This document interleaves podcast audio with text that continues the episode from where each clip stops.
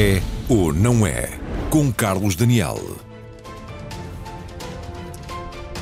Boa noite e bem-vindos. Depois de alguns anos de resistência e apenas após instruções diretas do Papa Francisco, a Igreja Católica Portuguesa decidiu enfrentar o drama dos abusos sexuais cometidos por padres.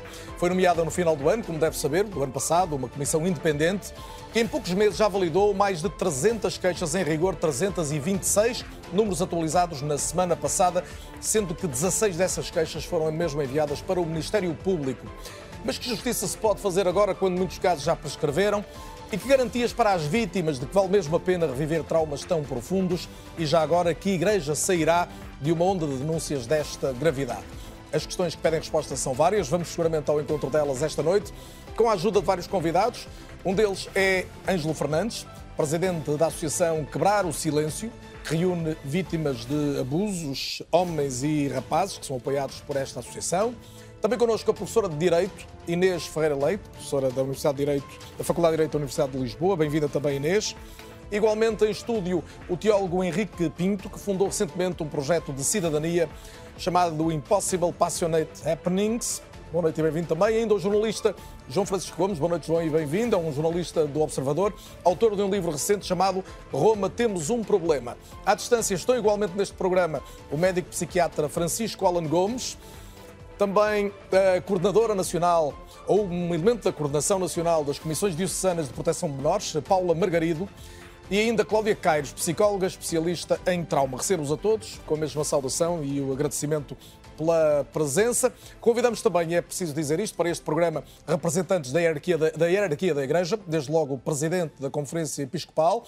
Dom José Ornelas começou por aceitar o convite, mas ontem comunicou-nos que seria impossível a presença por estar fora do país e ocupado precisamente a esta hora. Obviamente seguiu também convite para a Comissão Independente que investiga os abusos, que entende, e disse-o de forma simpática, mas não ser o momento certo de participar num debate como este. Certo é que há várias declarações recentes dos elementos dessa comissão independente, a propósito das denúncias já recebidas, e que são um bom ponto de partida para a nossa discussão de hoje.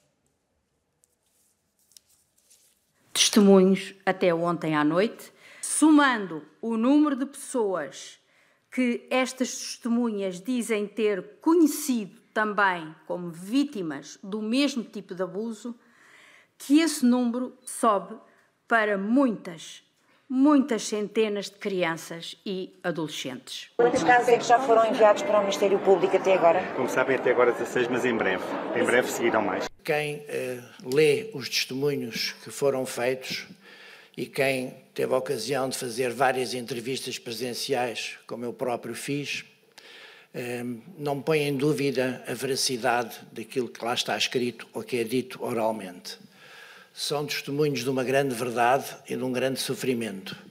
E ninguém inventa uma história daquelas.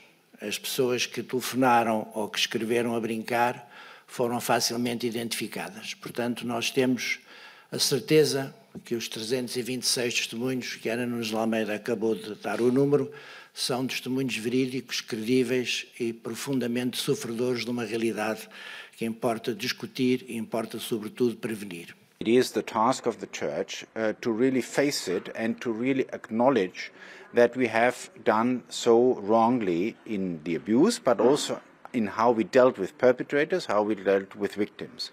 Uh, we could be uh, and we could do much better. O que eu quero é que se crie uma mentalidade para evitar o mais possível coisas destas que são pelos desastres que elas causam e que se acontecem, nós sabemos como tratá-las.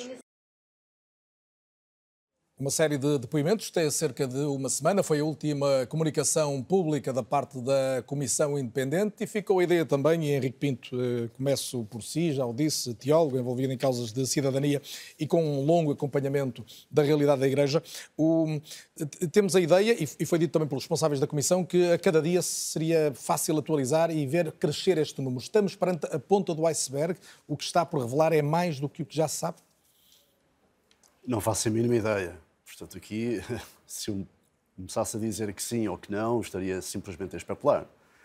Os números eventualmente tenderão a aumentar. Uh, espero também que parem. Uh, agora, fosse apenas um caso, uh, estaríamos diante de uma situação gravosa, tratando-se da Igreja e de alguém que, sendo clero, deveria ter um respeito único, digamos, divino, para com aqueles que são de facto menores. E, portanto, a mim não me importa tanto o número, ainda que gravoso, ainda que possamos dizer que fossem 10, uh, mas não são, são mil, certamente que mil, é coisa muito mais desastrosa. Agora, para mim, basta um, um simples caso para, para dizer dentro da Igreja que de facto isto é gravoso, não deve, é inaceitável e não pode em tempo algum, algum vir a repetir-se. Dom Jornelas fala de um desastre e Daniel Sampaio tem uma ou duas frases muito, muito significativas, testemunhos de uma grande verdade e sofrimento. Ninguém inventa uma história daquelas. Ora, ninguém inventa pelo menos 326 histórias destas. A minha pergunta seguinte é se a Igreja Portuguesa, em concreto, demorou a avançar neste processo, outras igrejas já o fizeram antes, outros, outros países, e até que ponto está a fazer tudo o que pode? Não sei, eu ouvi a Comissão a dizer que a Igreja deveria fazer mais do que aquilo que está a fazer. Uh, eu sei que na resposta uh, uh, ao Papa Francisco a Igreja procurou mover-se, portanto criou comissões diocesanas, avançou também com um grupo de trabalho, portanto há uma comissão. creio que também há bispos que estão a ser entrevistados, 21 bispos, portanto diocesanos. Há todo um caminho que está a ser feito, há um perdão que está a ser também comunicado. Há recentemente também Dom Manuel Clemente, o Dom José Ornelas, portanto, mas o perdão certamente não chega precisamos fazer muito mais, mas eu creio que a Igreja, por pressão ou não, terá que de facto se tornar o mais transparente, aberta possível. Eu sempre vi a Igreja como uma realidade sem portas e janelas e, portanto, as pessoas têm que ser, a sua realidade tem que ser o mais transparente e aberta. E quando Sempre viu, destas... mas em relação aos abusos, a ideia que há é mas a Igreja é assim, mas repare, eh, Carlos Daniel, a Igreja na Idade Média foi das primeiras a dizer e a, a, a denunciar estes casos quando ainda eram, eram prática, Portanto, a Igreja começou logo aí a denunciá-los e, e, vieram para fora leis eh, que proibiam, de facto, esses, esses atos. Agora, a Igreja a Igreja tem também esta tendência, eh, enquanto instituição, que é eventualmente transversal a tantas outras, de encobrir aquilo que é envergonha. Não deve ser assim. Não devemos, de facto, encobrir aquilo que nos envergonha, devemos ser verdadeiros. Aliás, o Evangelho fala de verdade, caminho e vida. Portanto, tudo o que se opõe a isto é, não é igreja, é anti-evangelho. Todo este fenómeno é exatamente a negação disso. Todo este Verdade, fenómeno do encobrimento, que não pode sequer, sequer dito por razões culturais foi encoberto, não, não podemos encontrar aqui razões que justifiquem isto. Agora, há certamente tempos que lá vão, vivemos hoje em 2022, são outros tempos, e outras coisas são necessárias fazer-se com total urgência. Eu vivi eu próprio uma formação que está antiquada, eu fiz parte de um sistema de igreja dentro. E a educação que recebi, naquela altura. Qual foi o seu trajeto dentro da igreja a propósito? Eu, eu, eu cheguei a ser ordenado, fui missionário da Consolata. E, portanto, com todo orgulho digo, e também com todo orgulho digo que a igreja é uma grande instituição.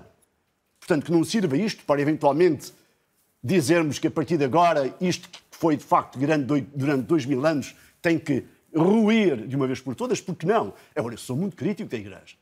Não temos tempo aqui para entrar nesses detalhes. Agora, isto envergonha, e a gravidade da vergonha está no facto de se tratar de gente que tem que ser, que é líder, e que, sendo líder de comunidades, de grupos, tem essa única, divina responsabilidade de cuidar dos mais vulneráveis, dos mais pequenos aos mais idosos. A Igreja, a igreja Portuguesa está faz, a assumir essa vergonha já? A Igreja está a assumi-la no Papa, está a assumi-la em diversas em diversos países, França, Austrália, Irlanda, a Itália também quer começar. Portugal não está na cauda final, é até dos países que, que está também à frente, com grande, certamente com grandes dificuldades. Mas falta perceber até onde vai chegar isto. A Igreja vai ter que fazer tudo aquilo que houver a fazer. Se quiser sair deste baralho, limpa, renovada, não destruída. E a destruição da Igreja não se quer aqui, não é isso que está em questão. Agora, ela tem que se limpar mas tem que também aqui, uh, não é. Quer dizer, há um trabalho, porque se a Igreja quer continuar a ter um clero ao seu serviço, tem que prepará-lo de uma outra maneira que eu, falando do meu próprio caso, não foi. Eu nunca ouvi falar de pedofilia na minha formação. Eu nunca ouvi falar regularmente que era preciso a gente perceber se o celibato era um dom ou não era dom. Portanto, há aqui um caminho. Uh, portanto, antes, portanto, de, de forma que isto só possa prevenir-se hoje e no futuro, Há um caminho de formação Há um, clero. um debate que podia ter sido feito e que, a pretexto disto, fatalmente terá de ser feito. Certo, tem que ser boa feito. parte, portanto, há esperemos fazer. instruções que estão a ser escritas, há, há, há, portanto, há formação que está a ser implementada, há um trabalho de formação de clero que está a ser eh, certamente rigorosamente muito mais, muito mais trabalhado que no passado, e isso se deve a estes casos de pedofilia e a outros casos E já vamos que, como olhar- dizia, o sexo é o primeiro grande problema dentro da Igreja. A justiça, para mim, é o grande primeiro pecado. Já não lá- é propriamente um pecado sexual. Já lá vamos. João Francisco Gomes, já o disse, jornalista do Observador, autor de um livro que se chama Roma, temos um problema. Não sei se a chamada é feita a partir de Portugal, mas também temos aqui um, um problema. A minha pergunta para ti, eh, João Francisco, é, é esta.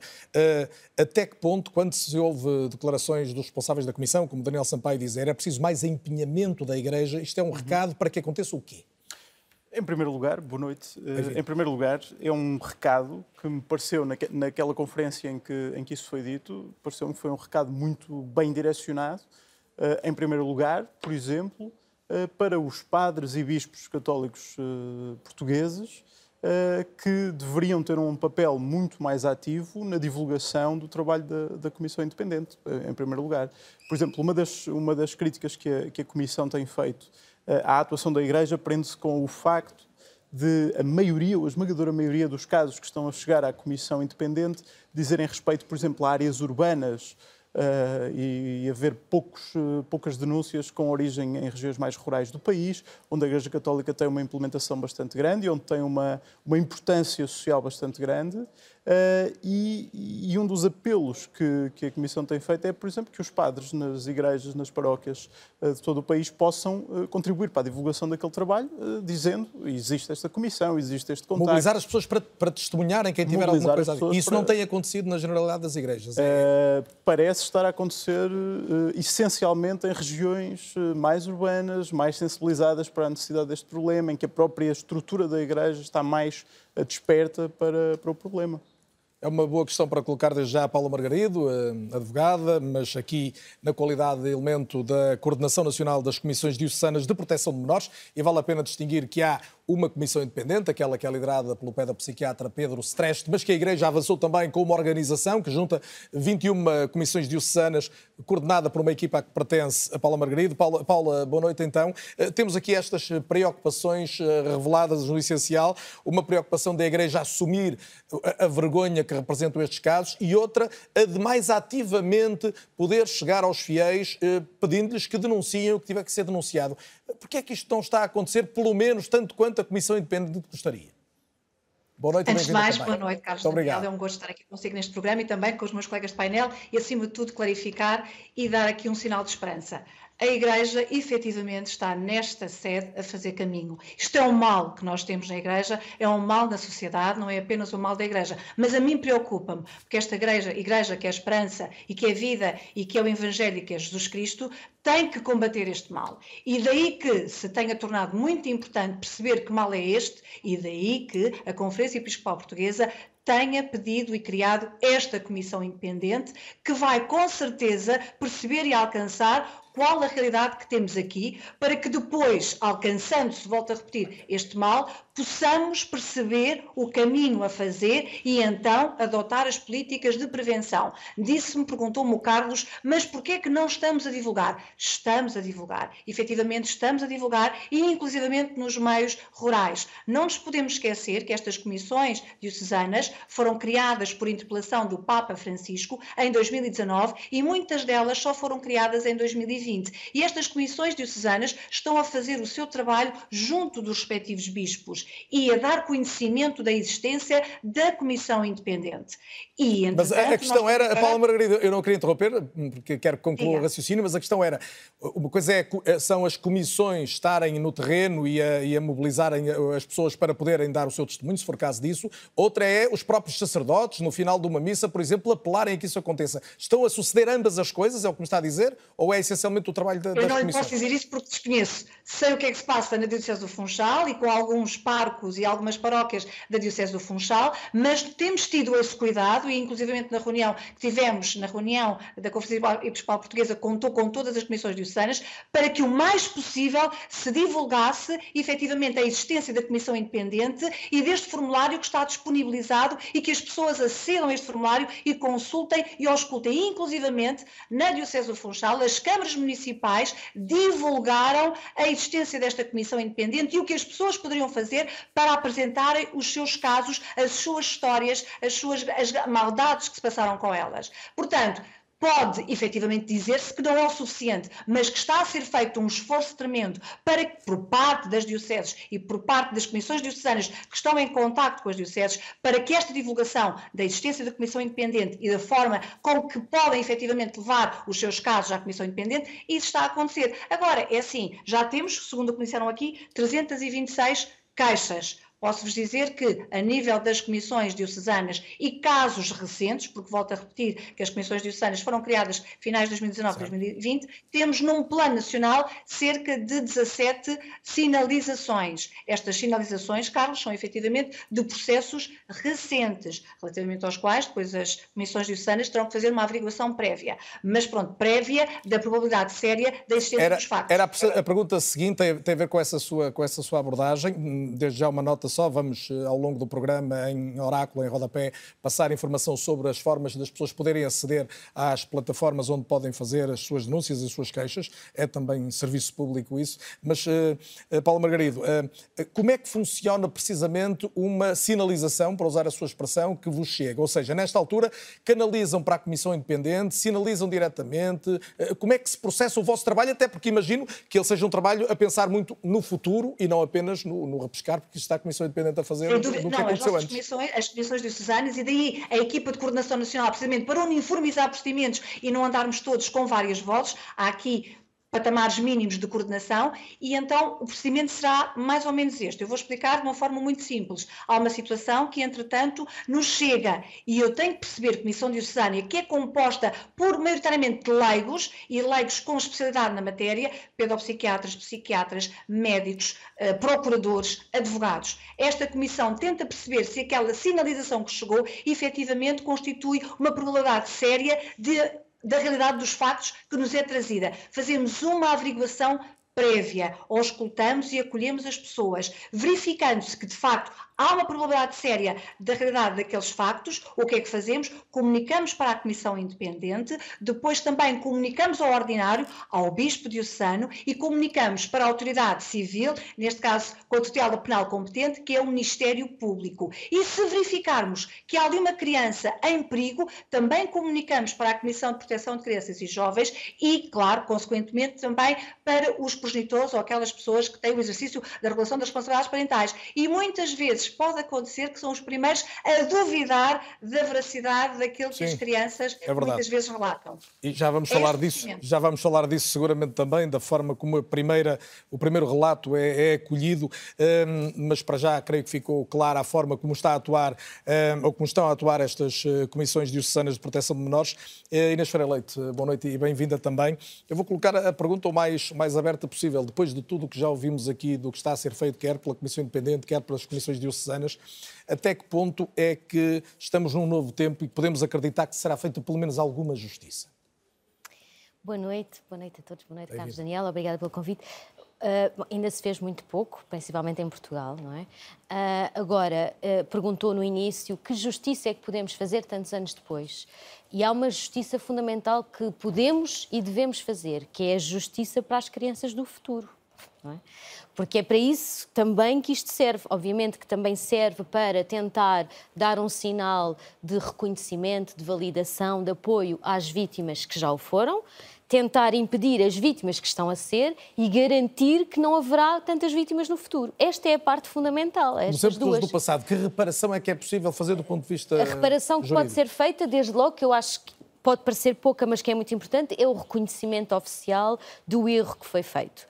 porque nós daqui estamos a falar, uh, e, para dar um contexto, não é, a mim não me choca, nem me estranha absolutamente que haja membros da Igreja que pratiquem crimes de abuso sexual de crianças porque nós sabemos que isto existe na sociedade, existe há muitos anos, era estranho que não existisse na Igreja. Seria a única, seria, o único, seria uma espécie de oásis imune. Era impossível. As pessoas são humanas e, portanto, fazem parte, os padres têm as mesmas características das outras pessoas. Devem esforçar-se mais, mas têm mais ou menos as mesmas características. Portanto, isso não, o que me surpreende e o que me choca, não sendo católica, mas tendo sido educada na religião católica, o que me choca muito é o esforço que a Igreja teve durante décadas para esconder, para silenciar, para descredibilizar as vítimas e proteger os padres agressores. Isso é um crime da Igreja, não é um crime dos padres. Uma coisa é o crime dos padres, que é individual, não, não recai a responsabilidade sobre a criança. Se há um padre que, que, que tem um problema, que, que, pratica crimes sexuais contra um crente, isto é, um, é a responsabilidade dele. Não é da Igreja. Agora, quando as, as hierarquias descobrem que isto está a acontecer, sabem que isto está a acontecer, têm evidências claras que isto está a acontecer e fazem tudo, não para proteger as crianças, mas para proteger o padre, isto é um crime da Igreja. E é este crime tem que, tem que ser reconhecido, tem que desaparecer que é para nós podermos, para as pessoas poderem sentir seguras dentro da Igreja Católica. Porque, obviamente, que ninguém quer que a Igreja Católica termine. Eu, não sendo católica, não quero. É, tem um papel importante na sociedade. Agora, as, e, não, e, não, e não acho minimamente que a única forma de garantir a reputação ou a imagem ou a credibilidade da Igreja seja varrer isto para debaixo pelo tapete. Pelo contrário. Pelo contrário. A Igreja tem aqui uma grande oportunidade. Tem uma grande oportunidade aqui de dizer agimos mal, isso é evidente, mas agora estamos a fazer isto, isto e isto, mudámos de perspectiva, temos consciência de qual é o nosso dever para com a nossa comunidade e vamos fazer tudo para colocar a nossa comunidade em primeiro lugar e não a proteção dos nossos próprios elementos, porque é isso que, é, que deve ser o serviço uh, dentro de uma, de uma instituição religiosa, dentro de uma igreja. Portanto, este trabalho fundamental, porque vejamos, não me choca que haja padres que praticam crimes sexuais contra crianças, porque existe na sociedade, mas também não acho que há uma, alguma razão para que pessoas com perfil de abusadores sexuais sejam atraídos pela Igreja. Não existe. Isso não, não há nenhuma conexão. Não deve haver. A, a ciência não valida nenhuma conexão claro. entre estas duas coisas. Agora, se eu tenho uma instituição que detectando que tem destas pessoas nos seus membros, os protege, aí eu já começo a criar uma conexão que pode atrair abusadores sexuais para a Igreja. E, portanto, este, este comportamento da Igreja ao longo destes anos pode, aliás, ter sido muito contraproducente e prejudicial para a sua própria imagem e reputação. Portanto, é urgente que faça marcha atrás, que pense, isto não pode ser, vamos mudar, vamos garantir que não somos um, um, um oásis para abusadores sexuais, uh, vamos garantir que eles sabem que são responsabilizados para que não venham para aqui, porque não queremos que eles venham para aqui. Bem, Ângelo Fernandes, bem-vindo também. Já disse há pouco, tem uma associação há cinco anos, é presidente, tem, não tem, é presidente, está seguramente com um grupo de pessoas da Associação Quebrar o Silêncio, que apoia homens e rapazes vítimas de violência sexual. Um, o, o Ângelo conhece, pois, essa realidade e a, a Inês Ferreira dizia agora algo no início da resposta que, é, eh, que era o reconhecimento do erro é o início. Isso é importante para as vítimas, que hoje alguém seja, num primeiro momento, capaz de reconhecer erramos e, e estamos aqui para tentar corrigir? Boa noite. Um, eu diria que sim, mas tem que ser um reconhecimento real, não é palpável. Não está a ser? Eu diria, na minha posição, não está a ser, não é? Um, acho que a Igreja neste momento não tem uma atitude, digamos, um, transparente e única, ou seja, não é? O padre, o Papa Francisco decreta uh, que é preciso criar as comissões e depois localmente temos bispos que são resistentes e que dizem que se calhar não faz sentido, cá não há casos. E acho que é importante perceber que se vem esta uh, diretriz superior é para cumprir. E quando estas opiniões locais são fragmentadas, não, não passa uma, uma visão que a Igreja está sólida nestas matérias e as vítimas naturalmente não vão sentir segurança em avançar. E é aqui que eu também gostava de centrar a minha opinião, ou seja, eu vou trazer aqui o universo dos sobreviventes, das vítimas e sobreviventes de, de violência sexual, porque se calhar, antes de mais, falta entender e falta demonstrar um universo que as pessoas, calhar, não estão muito a par. Por exemplo, o Conselho da Europa diz que uma em cada cinco crianças é, foi ou será vítima de violência sexual uma em cada cinco crianças. Significa que numa... No mundo? Sim, na Europa, Conselho da Europa, Europa concretamente? Sim, portanto, significa que... Que numa... é uma zona do mundo até particularmente favorecida, Sim. portanto, é uma portanto, estatística atrás. Numa turma com 25 crianças, estamos a falar de 5 crianças. Numa escola com com, com 10 turmas, estamos a falar já de um universo de 50 crianças. Mas isso não dá razão à Igreja quando diz este é o problema da sociedade, das famílias, não dá, desde logo Mas isso também é um pouco lavar as mãos. Por não é dizer que também acontece noutros contextos que deixa de ser menos grave ou menos danoso quando acontece na Igreja, não é? Portanto, ok, então vamos ter que perceber uma coisa. Há que ter que haver coerência, não só na Igreja como noutras, noutras dimensões. E aqui nós temos que perceber uma coisa, que é estas crianças que são vitimadas, uma, uma pequena, mas uma pequena minoria de crianças é que partilha a sua história. A grande maioria das crianças sofre em silêncio este, com este trauma e só mesmo mais tarde, passados 20, 30 ou 40 anos, é que partilha a sua história, já em homens adultos, mulheres adultas. E é aqui que nós temos que perceber. É isso, e disse também a sua experiência em concreto, até da associação e da realidade Sim, sim, nós temos uma média, ainda ontem reparei, a nossa média está na idade dos 35 anos. Os homens que nos procuram têm a média de 35 anos. E depois o que é que. Finalmente foram abusados na infância, na infância e início da adolescência. pré-adolescência, e temos casos que foram em contexto da igreja. O que significa que quando estes homens e também mulheres partilham suas histórias, é fundamental que quem recebe esta história consiga validá-las sem descrença, é preciso recebê-las e acreditar nessas histórias. Porque é um ato de coragem e de força quando estes homens e mulheres fazem-no, porque não sabem do outro lado quem é que vai receber. Por exemplo, nós tivemos do Bispo do Porto a dizer que não aceitou um dos casos, não validou uma das denúncias porque a vítima não se identificou. Então, é, pedem-nos, ok, vítimas falem, mas nestas condições. Não é bem assim que se faz. Não é? O próprio Bispo do Porto também disse que um dos casos não foi tão grave porque foi apenas carícias. E não podemos tratar assim as vítimas. Não, não é o padre, não é o bispo que tem que hierarquizar ou perceber qual é que é o tipo de violência eh, sexual que é mais prejudicial ou danosa ou traumática para as vítimas. E nós temos que perceber isto, que é, estamos a falar de trauma. Portanto, o primeiro ponto que identifica como crucial para alguém quebrar o silêncio, para dar voz ao silêncio, como a própria Igreja sugere, é encontrar um espaço de... Seguro. Seguro. De e... conforto. De alguém que, pelo menos, está disposto Sim. a, a validar. E uma das coisas que eu duvido que, que a Igreja esteja a garantir, e, e, nós temos que só perceber como é que se faz, que é que nós temos 17 denúncias das 21 comissões que foram criadas nas dioceses, 17 denúncias em mais de um ano, e em poucos meses a Comissão conseguiu 326. Por ser independente, não percebemos. Temos que perceber também o que é que se passa aqui, o que é que se está a passar nas, nas dioceses, nestas comissões, que não está a acontecer, por exemplo, na, na, na, Comissão Independente, ou seja, o que é que está a acontecer. E é importante que nós consigamos perceber sempre, nós, quando pedimos às vítimas que falem, nós temos que respeitar o tempo das vítimas, quando elas estão preparadas para avançar e falar. E quando ativamente agora com a Comissão Independente está a avançar de uma forma bastante agressiva até uh, na solicitação dos testemunhos, temos que perceber, ok, não podemos tratar cada testemunho como um dado estatístico, porque atrás de cada número está uma pessoa, está uma pessoa que foi abusada no contexto da igreja, passou por, por, potencialmente por uma experiência traumática e nós temos que perceber como é que está o bem-estar desta pessoa, porque estas pessoas avançam com a sua história muitas vezes até pode ser desencadeador e retraumatizante para essa pessoa e não é uma recolha de um testemunho que vai ajudar na resolução do seu trauma. O que está a dizer é que é preciso acompanhar essa pessoa. Claro, é evidentemente. Ou seja, estas pessoas precisam depois de ter um acompanhamento psicológico, técnico, seja de grupos de ajuda mútua, seja apoio psicológico, mas é preciso não deixar estas 320 pessoas, 26 ou outras mais, vítimas, desamparadas. Eu quero, eu quero ouvir também, obviamente, o, o, Alan Gomes, o psiquiatra Francisco Alan Gomes, que está neste programa, mas uh, há aqui uma questão concreta que eu, que eu pedi à Paula Margarido para, para nos elucidar. O, o Ângelo, uh, o Ângelo Fernandes levantava agora esta questão. Uh, a Comissão Independente valida mais de 300 casos, as comissões diocesanas 17. Consegue explicar porquê, Paula? É muito fácil de explicar. O telespectador e também os meus colegas de painel. Estas comissões são recentes e estão a receber as sinalizações do momento ou seja, de factos que se passaram há relativamente pouco tempo. A Comissão Independente recebe os relatos de toda uma história de vida, relatos inclusivamente de 1940, 50, 60, e daí este aumento relativamente às comissões diocesanas.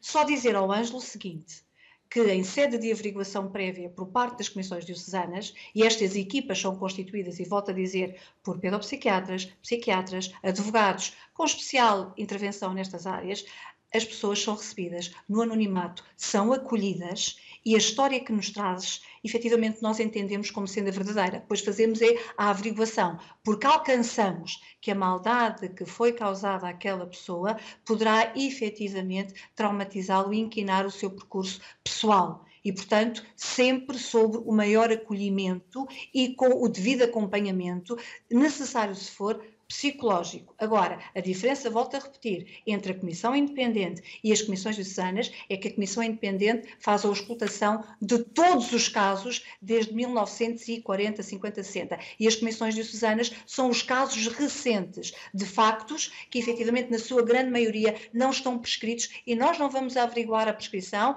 porque isso será matéria para o Ministério Público. Ângelo, satisfeito com a resposta? Daniel, penso que expliquei. Eu penso que não, nem por isso. Não, nem por isso, porque nós temos que perceber que estas comissões realmente têm que passar uma, uma, uma posição transparente.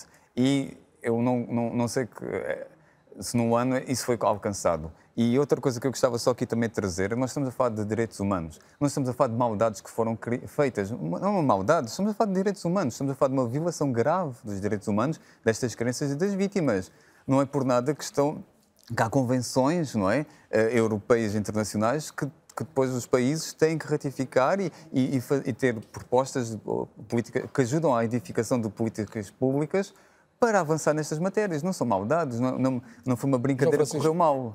Só, só, acrescentar uma, uma, uma, Já permite, já permite, Paulo. Só ouvir aqui o João Francisco, que também queria colocar aqui uma nota. Só acrescentar uma, uma, nota muito rápida, que, na minha opinião, aquilo que me parece que distingue a Comissão Independente das comissões diocesanas uh, são duas coisas. Em primeiro lugar, a questão da confiança. Não tenho a certeza que as vítimas, ou pelo menos a esmagadora maioria das vítimas, tenha confiança para relatar a comissões da Igreja aquilo que a própria Igreja lhe desinfligiu. E Mas isto até certo ponto é normal e, e, e é normal. Não deixa de fazer sentido Exatamente. que a Igreja faça esse esforço Exatamente, e eu digo isto numa, numa, numa, numa lógica de explicação racional. Em segundo lugar, não é bem verdade que as comissões tenham sido todas criadas por interpelação do Papa, como foi aqui dito. Elas foram criadas, em alguns casos, por imposição do Papa. Houve vários bispos que, até à, à, última hora, recusavam criar uma comissão independente. Eu lembro que o Bispo do Porto disse que isso faria tanto sentido como investigar uma comissão para, para estudar a queda de meteoritos na cidade do Porto.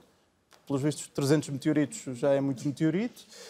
Uh, o outro bispo dizia que não faria uma comissão para estudar um assunto que não existe. Pelos vistos, existe. E, portanto, uh, houve vários bispos que só criaram a comissão eh, ao, no, no, no, mês final, porque... Estão colocadas Papa... as notas, Paula Margarida, é até mais oportuno poder responder agora. É verdade, sem dúvida alguma. É assim, eu disse interpelação porque o Papa Francisco, efetivamente, no seu documento, por moto próprio de uh, eh, 2019, pediu para que as dioceses criassem efetivamente estas comissões para que se verificasse qual o caminho que tinha que ser feito para prevenir este mal. E quando eu disse, Ângelo, mal, maldade, é efetivamente a maldade que foi colocada naquele ser por um clérigo, por um membro do Instituto de Vida, eh, de Vida Consagrada ou Sociedade de Vida Apostólica. É essa a maldade que eu me estou a referir. E, portanto, claro, quero salvaguardar aquela pessoa para que, em sede até de perdão ou de acolhimento, possa prosseguir a sua vida de uma forma restaurada. E, portanto, daí a maldade só para contextualizar. No que respeita às declarações do Bispo A, B, C ou D, efetivamente não vou responder, vou só dizer-lhe, efetivamente, que o caminho está a ser feito por todas as dioceses, por todos os bispos e por todas as comissões diocesanas. E o que me interessa é o caminho que é feito desde ontem e não aquilo que está para trás, porque eu quero sanar o que está para trás, quero perdoar, quero acolher e quero fazer um caminho novo, que é uma igreja renovada e é uma igreja que está aqui. E na segunda parte, esse é o desafio, é olhar para a frente e perceber o que é que pode sair de, de tudo isto que estamos a viver, mas para já ainda estamos com, com a questão de, de fundo e chama a conversa Francisco Alan Gomes, conhecido uh, psiquiatra. Muito obrigado por estar disponível disponível esta noite para estar connosco na, na RTP. Alan Gomes, hum, seguramente já teve vontade de dizer algumas coisas ou, depois do, dos depoimentos que ouviu aqui. Eu gostava que me dissesse desde já se está surpreendido com este número de denúncias e com a gravidade de algumas delas. O, o seu colega de ofício, Daniel Sampaio, disse que ouviu algumas coisas que hum, não têm grande termo de comparação em dezenas de anos de, de carreira médica. Não, não me surpreende nada. Não me surpreende nada. O abuso é um crime horrível horrível. Eu quase diria que é um crime sem perdão. Não quero ser exagerado. Não é? E eu, quando escrevi um livro em 2003 sobre abuso sexual infantil, eu falei de uma sexualidade traída. E quando falei da sexualidade traída da vítima, eu referi-me a determinados tipos de abuso, com figuras parentais ou com figuras ligadas à igreja, que mais do que uma traição era uma dupla traição. Ou seja, exatamente quem é quem existe para cuidar de uma criança é quem se transformou em alguém que traiu esta criança. Isto é uma coisa gravíssima. E a Igreja tem agora uma oportunidade única, única, para poder, para poder fazer alguma coisa. Alguma coisa. E está a fazer ou não? Eu espero que seja muita coisa, não espero que seja muita coisa. Espero que tenha uma, uma comissão que eu reconheço uma competência muito grande. Mas repare, se ouviu os últimos os últimos depoimentos dessa comissão, houve uma frase terrível do Pedro Stresch. Esperemos que não entremos na ocultação da ocultação. Isso é uma frase terrível. Tem para aí, acho que foi no dia 10 ou qualquer coisa de maio. Nove dias. Disse, numa intervenção pública.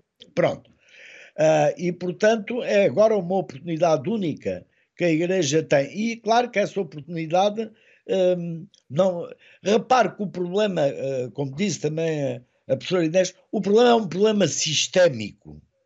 O problema é um problema que começa quando não se acredita na criança, porque não se parte do princípio que uma pessoa como um, como como um padre possa fazer isso, e depois, a seguir, protege o abusador, muda-se o abusador para outra paróquia com a promessa de se portar bem daí para diante. Isto é sistémico, absolutamente sistémico. E a regra do silêncio é total. Eu tenho muito medo, porque já sou velho, não é? Eh, eh, e desde 2002 até aqui, o que é que eu tenho assistido? que de vez em quando há surtos nos média sobre o abuso sexual infantil, sobre como é que se pode combater o abuso sexual e depois as coisas vão desaparecendo, desaparecendo, desaparecendo e cinco anos depois vem outra vez a mesma coisa. Mas desta vez, Alan Gomes, mas em relação, à, em relação à Igreja, reconhecerá que este é um momento absolutamente singular, nunca aconteceu nada parecido. Único, absolutamente único, mas quer dizer, uh, há que ter atenção porque uh, eh, porque vai doer a alguém. Não se pode esperar como Aliás, eu, tivemos uma, um personagem há pouco tempo em Portugal, que é o Anzolan, que já não é a primeira vez que cá está, e que ele disse qualquer processo deste tipo, em que haja uma, uma tentativa de um olhar transparente sobre o que está a passar na igreja, vão haver pessoas da hierarquia que, vão, que têm que ser responsabilizadas. E, portanto, não se pode pensar que tudo isto, a, a hierarquia quer colaborar e tudo isto, e depois tudo isto passa e não sei o que, não vai passar. Não é? E, portanto, tem que haver uma atenção sistemática, uma atenção sistemática para a Igreja poder desempenhar esta missão, opa, que felizmente mostrou muito boa vontade quando nomeou uma comissão que eu, como lhe digo, acho que é uma comissão excelente, séria, independente na devida acessão da palavra. E pronto, isto agora é. Mas, mas repare que esta comissão uh, sente a falta de qualquer coisa. Dá a impressão que sente a falta que na sociedade civil haja mais, haja mais borbulhar, uh, haja mais debate, não é? E, Sem contar, pronto, e por, isso estamos, e por isso estamos a, a fazer. Gente quer saber a, origem, a gente quer saber a origem do mal. Ah, para saber a origem do mal, tem que se falar da sexualidade, tem que se falar de uma série de princípios que são a base. E eu prometo-lhe que tenho essas perguntas guardadas para daqui a pouco, quando voltar à conversa consigo, Alan Gomes, seguramente, porque a questão da relação da Igreja com a sexualidade está seguramente também subjacente ao debate que estamos aqui a fazer, mas ainda antes de ir para o intervalo, eu gostava de perguntar ao Henrique Pinto, até em função do que ouvíamos agora, hum, há aqui igrejas diferentes em conflito, o que o Papa Francisco representa hoje, esta vontade de mudança, de ir ao fundo de algumas das questões mais controversas, choca com uma hierarquia não apenas em Portugal, mas que eh, ainda vive na ocultação Sim, são, é um, a, igreja é uma igreja a várias velocidades, portanto... E num caso tão melindroso como este, por maioria de razões? Eu, eu não consigo perceber, quer dizer, eu, quer dizer, humanamente falando, até percebo, porque isto, isto é demasiado humano, como diria Nietzsche, acerca de nós mesmos, portanto há alguém dentro da igreja que quer muito que as coisas mudem e há sempre alguém dentro da igreja que não quer que nada mude.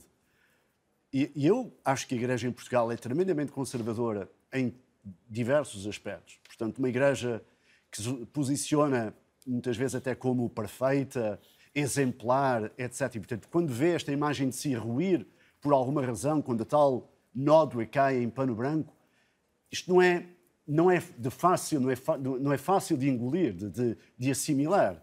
E, portanto, há quem há quem tem essa tendência de ocultar, de colocar por baixo do tapete, de dizer que não, a tal ocultação da ocultação. Isso vem eventualmente. Não deveria. Não deveria ser espontâneo, deveria ser o contrário. Mas há, há também quem uh, tende a fazê-lo. E eu espero, quer dizer, este é um momento, já aqui foi repetido, dito por, por todos nós, eu espero que a Igreja aqui encontre, de facto, nisto tudo, uma oportunidade para, para se recriar, para ser aquela primeira igreja de serviço e não aquela igreja de poder com que se tornou. Porque quando a igreja se torna poder, se torna poder, e, e, e, se confronta com aquilo que pode questionar o seu poder, nomeadamente tudo isto, a igreja, a sua tentação, a sua tendência é de se esconder. De forma que o poder com que sempre gozou e tem gozado até hoje, económico e outros níveis, possa manter-se. Portanto, nós temos que aqui recuperar com tudo isto uma igreja de serviço, que foi aquela igreja que marcou eventualmente os primeiros séculos do cristianismo. E esse é seguramente um dos pontos eh, que vamos desenvolver na segunda parte do É ou Não É. Que futuro para a igreja, que igreja sairá disto e que função terá a cumprir depois eh, deste terremoto, que agora se sente em Portugal eh, também. E o ângulo das vítimas, perceber de que forma podem ser essas pessoas acompanhadas, ajudadas, acolhidas desde logo. São duas dimensões que vamos tratar logo a seguir ao intervalo, que tem cerca de sete minutos até já.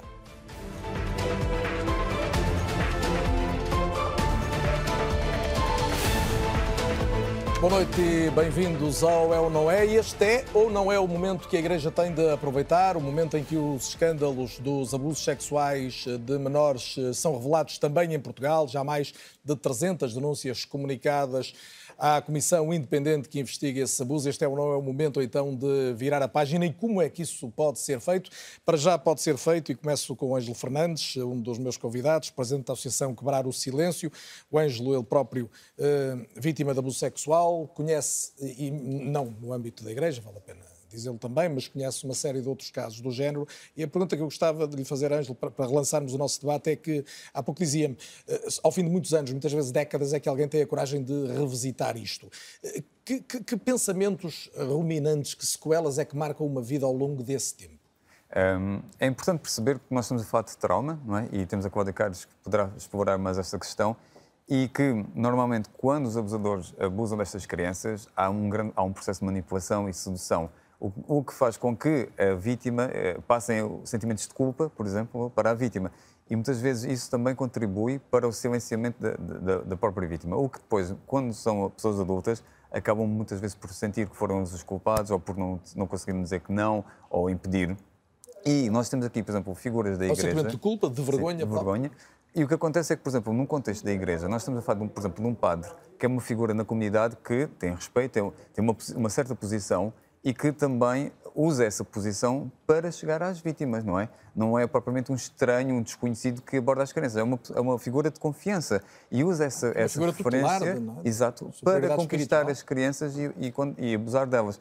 O que significa também que para uma criança fazer uma denúncia é extremamente difícil, especialmente quando é com uma figura como um padre, não é? E nós temos que perceber que existe aqui uma responsabilidade dos padres que, que, que que tem que ser posta em causa, porque nós temos que pensar nas crianças e depois, mais tarde agora, também pensar que estas crianças que agora são pessoas adultas, passaram por experiências traumáticas e que é preciso respeitar o seu tempo.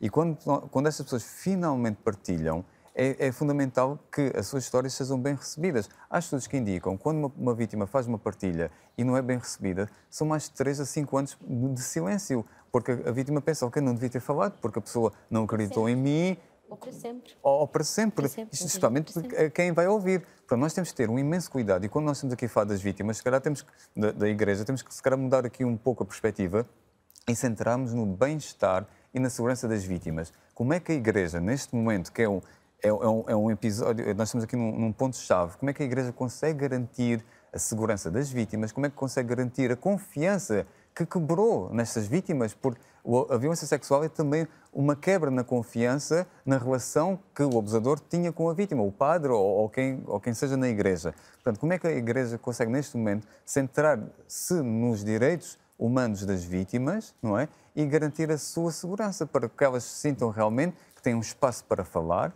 em que quem quer que vá ouvir, seja a Comissão das Dioceses, seja independente, vá acreditar na sua história, mas também se sinta que não há descrédito, porque depois isto é, é uma posição um pouco ambígua por parte da Igreja, que é, por um lado, criam-se estas comissões, Uh, mas por outro temos, temos bispos que, que, dizem que esses casos não existem, uh, que, que trata-se trata um assunto que não existe, que não são daqueles que criam comissões que depois não terão nada para fazer. Ou seja, isto é, é uma mensagem bastante ambígua. E enquanto vítima, não vou, eu não vou avançar se não sentir que realmente a posição da Igreja é sólida e está centrada nas vítimas é, aí que, é aqui que eu tenho as minhas dúvidas.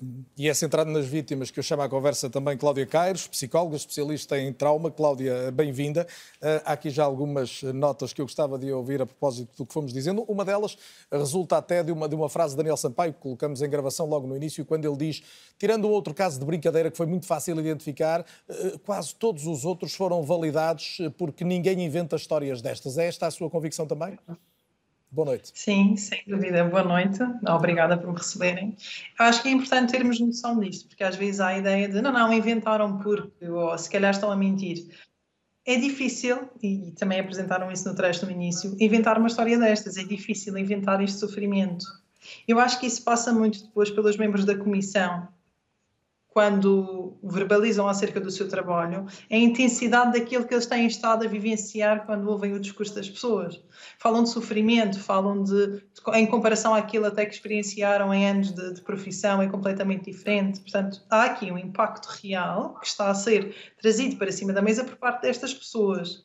E eu aqui, não falando tanto da igreja, mas focando-me sim nas pessoas, e 326 pessoas acredito eu que seja a ponta do iceberg, mas são muitas pessoas, a precisar de ver validada a sua história e de ser acompanhada nesse sentido. é? pode, Portanto, nunca, lhes, sim, pode é nunca lhes ter acontecido na vida, não é? Podem não ter encontrado essa primeira rede de, de vamos dizer, de, de confiança que, que, lhes permitiu uh, assumirem o, o, que viveram, não é? Sim, sem dúvida. Ou, pior ainda, essa rede que eles acreditavam ter podia ser a igreja. É? E de repente aquele elemento que era em quem eles deviam confiar, e acho que há aqui uma palavra que. A igreja ou a família, há quem tem uma primeira tentação de contar e que pode não validar, sobretudo em determinados meios, não nos é difícil imaginar que seja, que seja isto que aconteceu, não é? Em qualquer meio. É difícil nós lidarmos com isto. O abuso sexual é feio. Nós vemos como uma coisa feia, nós não queremos olhar para isto. Tanto que agora estamos a começar a destapar o véu de uma coisa que é realidade há décadas, há centenas de anos, e as pessoas parecem estar chocadas, como eu compreendo que estejam e que seja difícil digerir isto, porque é uma realidade que não é bonita, mas é uma realidade. E acho que é importante sublinharmos que estas pessoas não são coitadinhos, nem são pessoas que têm que sofrer a vida toda e que, que isto é uma fatalidade. É uma realidade, sim, mas não é uma fatalidade. E também é importante dar este poder a estas vítimas, a estas pessoas que vêm pedir ajuda, que estão a falar sobre a sua história para que não acabem desamparados mais uma vez. Cláudia é Carlos, porque... há pouco o Ângelo Fernandes também colocava aqui a questão do, do, da dimensão estatística, que muitas vezes pode ser sobrevalorizada e depois não haver uma continuidade no acompanhamento. Isto é relevante do ponto de vista clínico, científico? É, sem dúvida. É para mim uma preocupação, que é, tudo bem, já temos 326 testemunhos, ok, e depois? O que é que está a acontecer a cada pessoa que faz este testemunho, que acompanhamento é que esta pessoa tem. Porque a própria partilha da situação, se por acaso for mal recebido, ou se for percepcionado por aquela vítima como mal recebido, pode ser em si uma retraumatização. Eu posso estar a trazer ao de cima uma série de vivências que esta pessoa passou tantos anos a tentar esconder, porque lhe disse: Olha, podes confiar em mim, fala sobre isso, e depois não. não é? Depois fica ali desamparado a informação pode ser por ela partilhada, mas sentir que não foi bem recebida, que não houve continuidade, isto é de uma destruição brutal para aquela pessoa. Mas, ao mesmo tempo, se for bem acolhida, este pode ser um momento de viragem. Pergunto também eh, eh, até que ponto, sendo tão doloroso, seguramente, reviver estes traumas, a partir do momento em que uma pessoa assume essa decisão, eh, pode ser uma viragem no bom sentido e pergunto também, até do ponto de vista clínico, ajudar aqui a uma recuperação dessa, dessa pessoa. Sim, nós sabemos que a partilha é o primeiro passo e eu espero sendo que não conheço o funcionamento depois do pós, não é, destes testemunhos, espero que isso seja feito, porque a partilha é um primeiro passo. Se eu conseguir agarrar esta partilha, recebê-la, eu posso dar a esta pessoa a oportunidade de ultrapassar isto não é? De, de, efetivamente sair do silêncio e fazer aqui um bom processo. Portanto, sim, não há dúvida que é uma oportunidade de ouro para ajudar estas pessoas. Falavam aqui um pouco de prevenção para o futuro, as crianças do futuro dentro da igreja, mas pode também ser de recuperação, não necessariamente redenção, mas de recuperação, não é? E ainda vamos a tempo, não é? Ah, pronto, aconteceu, agora só podemos agir daqui para a frente para os que daqui vierem. Não, estas pessoas também podem recuperar. Há, há, há aqui há duas vontades de interrogação, Ângelo. A questão, que, só no seguimento do que a Cláudia acabou de dizer, é que se podemos só. Passa, basta olharmos para o site da Comissão Independente e perceber que não há qualquer tipo de apoio psicológico.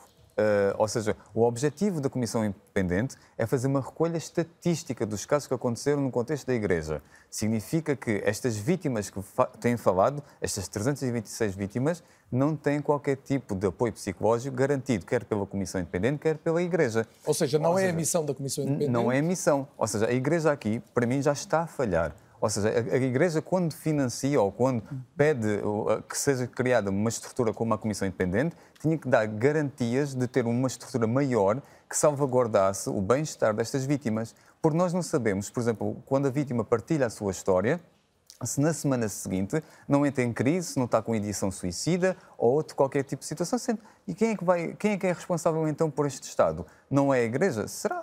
Porque a Igreja é quem pediu à Comissão mas, em última instância, pode andar... ser o Estado também, há aqui uma responsabilidade Sim, pública. claro, mas, mas nós temos que pensar que neste momento nós, a Igreja está a pedir que as vítimas venham falar, as vítimas estão a ganhar coragem para, para fazê-lo, mas depois, uhum. em situações que pode, pode desencadear crise, edição suicida ou, ou pior, não é? A Igreja não está a avançar com aquilo que devia estar garantido desde o início. Mas há uma que é nota é que fica e seguramente vários elementos da Igreja Católica Portuguesa estarão a ver o debate. Queria só acrescentar um ponto que é o seguinte eh, isso faz tudo, obviamente, sentido, mas eu creio, eu não tenho estes dados e a Comissão Independente é que os terá, mas acho que uma grande, grande, grande, grande maioria dos casos que estão a chegar à Comissão Independente chegam de forma anónima, ou seja, as, as vítimas preenchem um inquérito anónimo que, que, que chega à Comissão justamente como dado estatístico. Portanto, também não sei exatamente qual será a melhor maneira é uma interrogação que eu Mas deixo né, de a comissão, acompanhar A comissão sabe da nossa existência, nós já tivemos uhum. reuniões com a própria comissão, onde pedimos que facilitassem os nossos contactos para que as vítimas... No caso da vossa associação sim, ou de outras que sim, possam fazer algum trabalho dentro. para que pudessem disponibilizar no site os nossos contactos, não foram disponibilizados no site, podem verificar, e que no momento que falam com as vítimas possam disponibilizar. E até o momento, este, nenhum caso chegou até a quebrar o silêncio. Esta é a verdade. Portanto, a vossa associação dialogou diretamente para ficar claro com a Comissão Independente, sim, propôs auxiliar nós, neste, neste nós trabalho complementar. Exatamente. Nós percebemos que não havia nenhum apoio psicológico na Comissão e nós, na primeira semana, quando vimos que os, os, os, números foram altíssimos na primeira semana, avançámos e sugerimos que nós pudéssemos prestar apoio psicológico às vítimas, por, por esses motivos que já falamos aqui anteriormente. E até o momento ainda nenhuma, nenhum caso foi, chegou até a quebrar o silêncio fechando a conversa com a Cláudia Caires, eh, Cláudia, eh, com esta questão, eh, até, falar um pouco em redenção, até que ponto é possível recuperar de facto um trauma tão, tão marcante e tão, tão profundo como, como estes que estamos a tratar hoje? É possível e temos belas histórias de sucesso. É difícil, mas é possível e acho que é isso que é importante salientar, porque agora falamos sobre os abusos, os números a crescer, que horror, há cada vez mais histórias de crianças que foram abusadas, agora têm que viver isto como adultos e, e parece que não há aqui um seguimento, mas há. Se houver a possibilidade de ter um acompanhamento adequado, e aqui convém que seja adequado, e daí a importância às associações também que trabalham especificamente nesta área, há a possibilidade de processar, integrar aquela situação de abuso ou aquelas situações de abuso na história e seguir em frente e conseguir livrar-se um pouco do sofrimento que vai sendo carregado ao longo destes anos. É preciso que exista esta disponibilidade de apoio e aqui, como dizia o Ângelo, que disponibilizou o apoio de quebrar o silêncio, eu acho que nós podemos fazer chegar às pessoas o, o contacto, os acessos a associações ou instituições ou entidades que possam fazer esse acompanhamento. E depois fica a cargo das pessoas tomar essa decisão. É seguramente uma das notas que já ficou da nossa conversa. Cláudia Carlos, agradeço muito a sua vinda ao É ou Não É. E, e, e, gostava de perguntar muito diretamente à Paula Margarido, já o disse, é da Coordenação Nacional das Comissões Diocesanas, se, é uma, se já tomou nota desta sugestão de que estas pessoas possam ser acompanhadas e que as Comissões Diocesanas se preocupem com isso também. Claro que sim. Carlos estava aqui a tentar interrompê-lo precisamente para dar esse, ou secundar o que estava o Ângelo a dizer e também a Cláudia. Neste documento que a equipa de coordenação nacional está a trabalhar e a elaborar, ou seja, este documento que nós chamamos de base comum com uniformização de procedimentos, está prevista precisamente essa menção ou seja, aqueles casos que nos chegam são devidamente sinalizados e percebendo que existe ali uma situação de perigo, e perigo pode efetivamente consistir numa situação de suicídio, e o devido acompanhamento tem que ser dado para prevenir outros eventuais perigos, então aí o acompanhamento psicológico, o acompanhamento psiquiátrico e também a sinalização por parte das comissões de proteção de crianças e jovens. E, portanto, isso está previsto se uhum. aquela criança, aquela família, e agora dou-vos aqui o exemplo, este exemplo que temos todos que refletir, aquela criança que conversa com a professora e lhe dá nota de algo que aconteceu que entretanto a professora comunica com os pais e os pais não acreditam naquela criança porque é impossível aquele membro ter praticado aquele facto ilícito porque aquela pessoa até frequenta a casa daquela família. E, entretanto, isso chega à Comissão de Susana. E a Comissão de Susana tem que fazer o seu trabalhinho de pré-averiguação e, verificando que aquela criança está em perigo, terá que fazer as comunicações. E, e uma, são... e uma pergunta muito concreta que seguramente em casa as pessoas estarão a colocar nesta altura. E, e em relação ao agressor, identificado o agressor, o que é que faz a Comissão de Susana e o que é que acontece? Tal como lhe disse, Carlos, ainda há bocadinho, logo no início do programa, devemos comunicar logo ao órgão que tem a tutela penal, ao Ministério Público, que terá as competências para, efetivamente, em termos de investigação, fazer o que tem a fazer e ordenar o que tem a ordenar. De imediato, de imediato. Mas, mas um sacerdote, imaginemos, também, continuar, também continuar também numa... ao Bispo Diocesano. E atenção, e também ao Bispo Diocesano, isso, porque depois tem que ser desencadeado um processo canónico que pode levar à suspensão da sua prática e de exercício religioso. Só que isso depois é um processo paralelo que corre junto de quem de direito, portanto, um processo canónico. Mas é feita essa, essa sinalização e é logo comunicado. Imediatamente, portanto, quer às entidades. Assim do Ministério Público, Procuradoria Coordenadora do Ministério Público e depois também ao Bispo, que desencadeará o respectivo processo canónico para suspensão do exercício de funções. E depois também nós, verificando que não se consegue falar com o pai e com a mãe, Comissão de Proteção de Crianças e Jovens, para que aquela situação seja devidamente sinalizada e a criança possa ter de imediato devido acompanhamento pelo psiquiátrico e também psicológico. Muito bem. Vamos à questão de direito, Inês Feira Leite. Temos aqui, de facto, dois caminhos. Né? Temos a justiça dos homens e a justiça divina. Em relação à Igreja, obviamente que é importante que as denúncias cheguem à hierarquia, desde logo para responsabilizar essa hierarquia, mas verdadeiramente eh, que justiça é que pode ser feita eh, e em que casos? Eh, eu sublinhava já aqui duas dimensões. Uma é a questão das prescrições. Portanto, há aqui casos, de facto, com décadas em que o crime objetivamente prescreveu. Por outro lado, temos sacerdotes que podem ter cometido crimes que prescreveram, mas que ainda estão no ativo. É? E o então, que é que então, se faz? o que é que se faz? Primeiro, em relação às prescrições, nós já temos uma norma que já é um bocadinho melhor do que havia. Os crimes não prescrevem até as vítimas fazerem 23 anos. Ainda é pouco, a meu ver. Eu diria que pelo menos devia ser até aos 26 anos. E digo isto por causa uh, do período que é hoje considerado medicamente como podendo abranger a adolescência, que é hoje vista até aos 24 anos. E, portanto, se a pessoa até aos 24 anos ainda está naquele processo de construção da identidade ainda mais, mais, mais delicado da adolescência, adolescência, então até aos 24 dificilmente terá condições para verbalizar estas experiências e, portanto, devia garantir-se pelo menos mais um ano de um período mais reflexivo para a pessoa poder.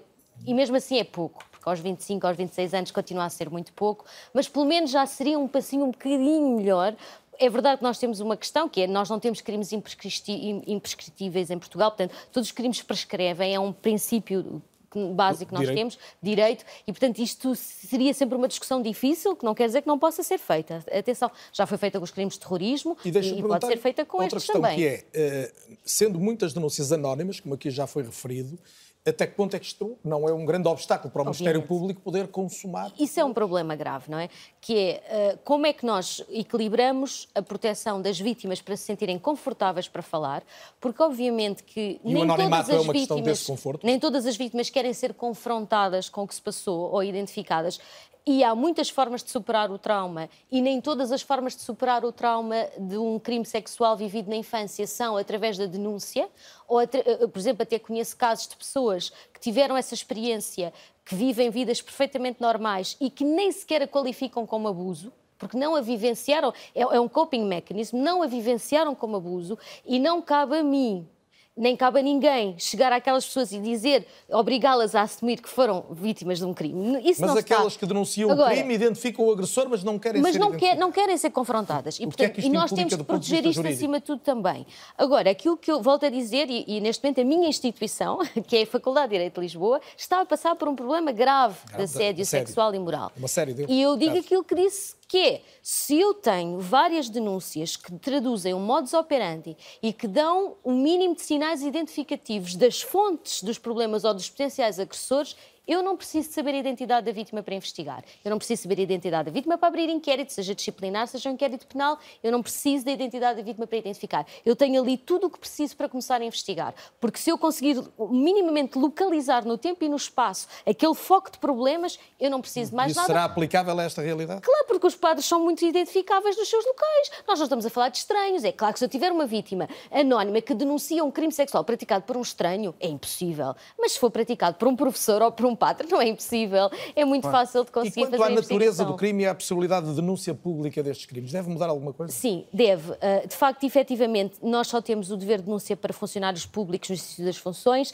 Eu já há bastante tempo que defendo que este dever de denúncia se deve alargar a todas as pessoas que, que trabalham em contacto com pessoas especialmente vulneráveis.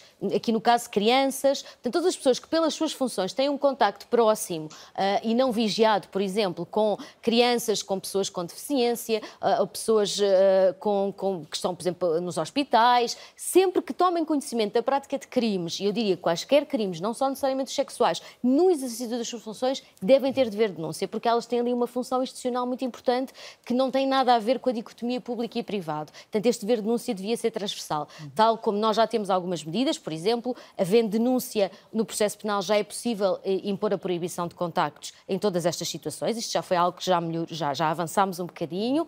Ah, também já temos a, a- a sanção, a pena acessória de proibição de exercício de funções em contacto com crianças. Já temos o reconhecimento no registro criminal de que isto aparece e, portanto, é sinalizado. Tudo isto foram coisas que fomos feitas nos últimos anos. Ainda, ainda não estamos, se calhar, no modelo ideal ah, e, se calhar, há mais coisas para fazer, mas eu acho que o o que já existe já permite fazer alguma coisa. João Francisco Gomes, é a tua leitura também? Sim, eh, de facto, estava, estava a ouvir a. Tens acompanhado estas vias paralelas em que a justiça se pode fazer nestes casos? Exatamente, e, e- de- e de facto há, há esse ponto de, eh, tal como eu, eh, se estiver ali no meio da rua e vir um crime a acontecer à minha frente, não sou obrigado a denunciá-lo às autoridades, porque não sou um funcionário público, nem, estou na- nas minhas funções. De facto, há uma série de pessoas que, pela natureza das suas funções, contactam com crianças, com, com pessoas vulneráveis, em instituições eh, de apoio a sem-abrigo, a crianças, etc. Os monitores dos escoteiros, eh, da- dos catequistas, todo, todo este universo que está relacionado com a Igreja Católica, que não tem eh, eh, esse dever de denúncia. Há um caso, eh, aliás, conhecido eh, e já noticiado, um caso, o caso do- de abusos sexuais de menores na, na Golgã, em que eh, o caso foi conhecido inicialmente pela estrutura dos escoteiros e da Igreja Católica, eh, mas só chegou ao Ministério Público porque um jornal local, o Mirante, eh, deu pela falta do padre, que já tinha sido suspenso, foi perguntar o que é que se passava. Era um caso de abuso, pôs no jornal e o Ministério Público começou a, a investigar por causa da notícia, e a Igreja já conhecia há algumas semanas, e na altura o Ministério Público procurou eh, tentar perceber se se aplicava a obrigação de denúncia e se, e se a estrutura da Igreja podia ser eh, acusada de omissão de denúncia. E não pôde, essa acusação teve que cair justamente porque, porque há toda esta área cinzenta em que há muita gente, nomeadamente na Igreja Católica, que contacta com, com crianças e pessoas vulneráveis que não está obrigada. Mas há uma dimensão legislativa que ultrapassa, que transcende a Igreja Sim, Católica e que pode ser, que pode ser eh, atacada neste, neste âmbito. Alan Gomes, eh, retomo a conversa consigo. Eh, Já falamos aqui bastante das vítimas, viu a concordar há pouco com o que dizia no essencial a Cláudia Caires, eh, mas a questão que eu lhe colocava agora é, porventura, do elefante na sala, que é a relação da Igreja com a sexualidade. Esse é o ponto que, que hum, está por baixo, no fundo, que sustenta esta controvérsia toda? Eu penso que não se pode, não se pode. é, o problema é multifatorial. Claro. Mas a sexualidade é, é, é, a base da conversa que estamos a ter aqui, porque o que se trata é de um abuso sexual. Simples, e portanto há que ver, porque se fala muito do problema do celibato. Certo. Eu acho que o problema de celibato, para a maior parte das pessoas, é entendido como, por exemplo, os padres não poderem casar. Mas o problema de celibato é muito mais do que isso. O problema do celibato implica um voto de castidade. E um voto de castidade para a vida inteira. Não é um problema de casar ou não casar. É uma sugestão é um... de assexualidade, não é? Este é um problema. E, portanto, e há muitas dúvidas se é por causa disso, não é por causa disso. Traz sua importância grande, grande. Mas eu vou juntar dois, não se importa. Acho que é muito importante o poder. Ainda hoje não se falou muito aqui. O abuso sexual infantil é um ato de poder de alguém que tem poder sobre uma pessoa vulnerável, incapaz de contestar esse poder. E esse poder, estamos a ver esse poder, e isto não é uma crítica, é uma, é, é a constatação de uma coisa. Estamos a ver este poder numa hierarquia de homens. É uma hierarquia de homens. E, uma hierarquia com poder. Uma hierarquia de homens com poder, com uma sexualidade que não se fala, parte-se do princípio que pronto, que a pessoa vai para o seminário e que esse problema é resolvido. Não se fala, não há uma preparação, não há uma educação e a certa altura, hum, quando se manifestam os problemas uh, naturais de homens saudáveis terem o seu desejo sexual, não há uma forma de trabalhar com eles e, portanto, a certa altura estão a fazer um abuso. Eu não estou a falar de pedófilos. Pedófilo é uma, é uma coisa generalizada. Não. Eu estou a falar de abusadores não pedófilos, em que a criança é utilizada como um substituto de alguém. E a, pergunta, e a, pergunta, que eu tenho que fazer é esta: eh, pode ser relativamente dura, mas é até que ponto é que a disciplina do celibato, e, e, e que muitos veem como contrária à natureza humana, potencia ou não esse tipo de comportamentos? Eu acho que, em teoria, pode potenciar.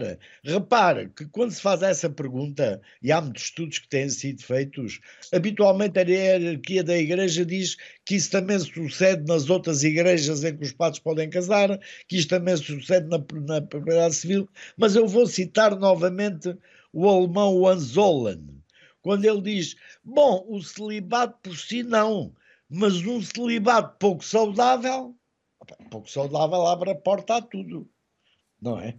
Ou seja, viver uma, uma, uma castidade não saudável abre a porta a tudo. E agora outra e, pergunta difícil. E pode haver um celibato saudável e uma castidade saudável? Eu acho que pode. Eu acho que sempre houve pessoas que conseguiram uh, trabalhar a sua sexualidade e o seu voto de castidade como qualquer coisa sobre a qual lhes geram a sua vida erigiram a sua vida. E isso as enriqueceu. Eu tenho que admitir isso, não é? E, portanto, temos que admitir que haja pessoas que conseguiram dar uma, uma dignidade à sua castidade e a outras formas de amor que não passem pela sexualidade. Eu posso admitir isso. E eu vi aqui no estúdio muitas. Isso obriga a uma preparação muito grande, isso obriga a uma, a uma educação praticamente desde o princípio isto não está a ser feito nem nunca, nem nunca foi feito, não é? E como diz, eu vou citar outra vez esse, esse sacerdote que diz, que diz uma coisa curiosa, as crises do sacerdócio não são crises de fé, são crises afetivas. Isolda, vale a pena lembrá-lo, está na Comissão Pontifícia para a Proteção dos Menores, nomeado diretamente pelo Papa Francisco e sendo um homem muito próximo do atual chefe da Igreja Católica. Eu vi aqui várias manifestações de vontade de intervir, estou disposto a ouvi-los a todos. Eh, eh, na vez, a vez seguinte em que eu tinha uma pergunta era para o Henrique Pinto. Sim, mas tinha aqui só porque, para me preparar para hoje, eh, eu pedi a alguns homens que foram abusados num contexto da Igreja para partilhar algumas reflexões connosco, para, para poder trazer para aqui. E, e, sobre esta questão da, da sexualidade e, e, a relação que tem com a Igreja, tenho aqui uma citação que gostava de partilhar, de um sobrevivente de, de violência sexual no contexto da Igreja. A igreja... Tem hoje que idade só? Não, não posso dizer, mas é um, é um homem adulto. Um, a Igreja Católica imprime uma moral sexual castradora. A vítima de abuso passa por momentos de grande confusão no desenvolvimento da sua sexualidade e essa confusão agiganta-se quando crescemos num contexto onde, por um lado, há muita coisa proibida e, por outro, há muita coisa permitida e violenta. Ou seja, há aqui uma dualidade, não é? Por um lado, a Igreja castra a expressão sexual da sua sexualidade, mas, por outro lado, permite estes abusos e vai encobrir. Portanto, aqui cria uma ambiguidade nas vítimas, não é? Que, que, o que é que eu deverei sentir face a este contexto todo? Por um lado, esta castração, mas, por outro lado, todos os abusos. A questão do celibato, eu creio que é uma falsa questão, porque já não é a primeira vez que membros da Igreja tentam escudar-se e defender-se uh, usando o celibato. E a verdade é que não, não, não é por aí, como, como falava agora, é uma questão de poder, quando não estamos a falar de parafilias, e a verdade é que se os, se os padres que estão, que estão em celibato tiverem desejo sexual, têm à sua disponibilidade outros homens adultos ou mulheres adultas que podem ter relações sexuais com consentimento. Não tem que abusar. Tem eu não. Como sempre eu ter, mas é não, não tem que podem ter ou não. Tem, não tem que necessariamente de abusar de crianças, ok? É, usar o celibato é um, um, argumento bastante esquivo, não é? Não, não, é? não é propriamente um, um argumento que acho que seja sequer para considerar para justificar os abusos sexuais contra crianças. Claro. Acho que esta parte devemos deixar bem claro. Eu tenho um ponto rápido a fazer sobre a questão do celibato. Eu não tenho conhecimentos que me permitam associar o celibato à tendência para, para o abuso sexual e creio que isso pode ser de facto falacioso porque nos impede de ver aqui um outro ponto relativo ao celibato, que é o celibato enquanto ferramenta de poder da Igreja Católica. O celibato, durante uh, séculos, foi usado pela Igreja Católica para criar em torno dos padres uma aura de incorruptibilidade para, para os distanciar das tentações da carne, para usar aquela dicotomia entre tudo o que é carne é mau, tudo que é espírito, tudo o que é, espírito é, é? bom, e olhem para estes padres que são celibatários, estão afastados desses pecados, estão afastados dessas tentações, vivem aqui num, num universo, uh, habitam entre, a meio caminho quase entre, entre o homem, entre o e, a divindade, e a divindade, e, e é daí, desse afastamento total, porque o celibato é uma disciplina, não é uma coisa dogmática da Igreja Católica, o Papa podia acabar com ele amanhã se quisesse, uh, e de facto é daí dessa disciplina do celibato e desse afastamento das coisas terrenas que parece emergir algum, algum poder moral e alguma autoridade moral sobre a Igreja Católica e por isso eu tenho mais facilidade em, em, em, em ver algumas ligações entre a disciplina do celibato e o encobrimento do que propriamente entre a disciplina do celibato e a perversão e dos comportamentos. Porque cada vez que um caso de abuso é tornado público, é uma mancha que cai numa Igreja Católica que alegadamente estava fora desse mundo humano. E, Mas portanto, a verdade é que durante muitos séculos não caía mancha nenhuma. Justamente porque, era uma, porque, porque para evitar que esse tipo de, de, de noção do padre enquanto homem terreno e, e então despojado do seu poder semidivino, uh, contribuía para a ocultação do, dos, destes crimes. Sim, quer dizer, uh, uh, muitas coisas importantes, porque no, mas vou tentar ser o mais rápida possível para dar aqui a palavra ao Henrique fala já, está que é, de facto, a moral sexual da Igreja, mas que, que, que, é da Igreja e é da sociedade também, não é só da Igreja, não vamos fingir que é só da Igreja, porque há aqui muitas ligações circulares, é, é uma peça fundamental quer na existência do abuso sexual de crianças, quer na existência da sua ocultação. Já sabemos disto do ponto de vista histórico e criminológico e psicológico.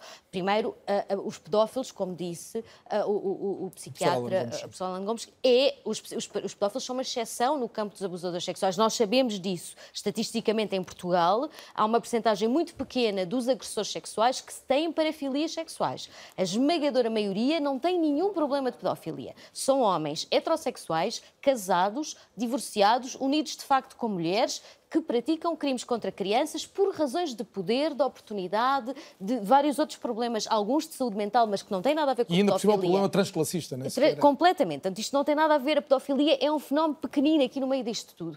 Uh, e porquê é que isto acontece? Bom, há três fatores fundamentais do patriarcado que ao longo dos séculos e que nós ainda não conseguimos completamente desmontar, que propiciam este enquadramento.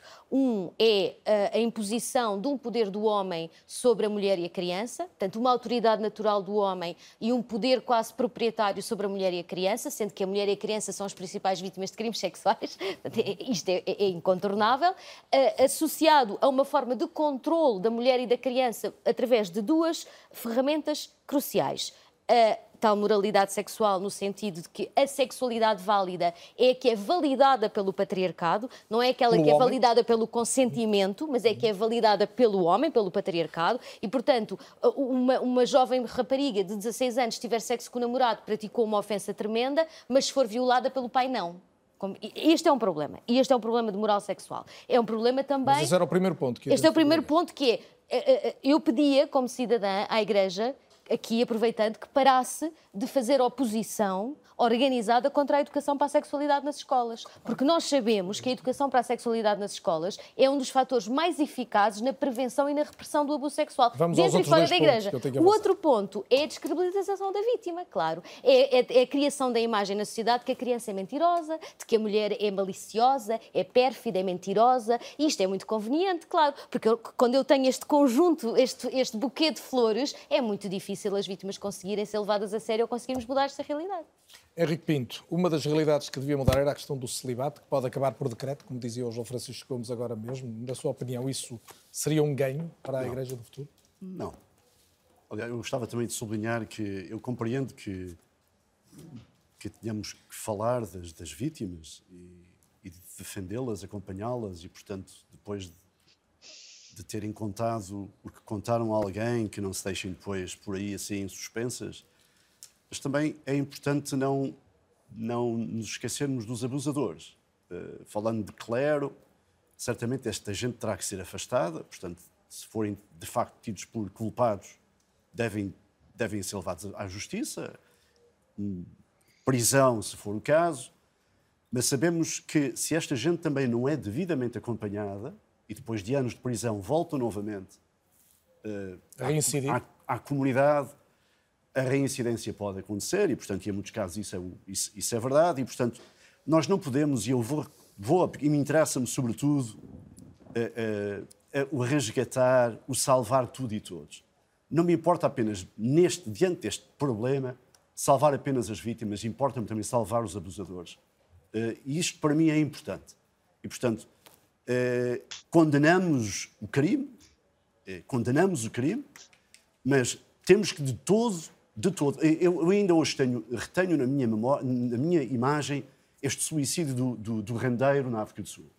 Quer dizer, quando uma sociedade, agora não estou aqui nem sequer a defender um banqueiro, mas quando uma sociedade eh, atua de tal maneira que leva o homem, este e outros tantos, a ter que suicidar para resolver um pouco a sua situação ou para, no fundo, ter aqui uma via de saída, eu, isto para mim não é a humanidade com a qual eu sonho.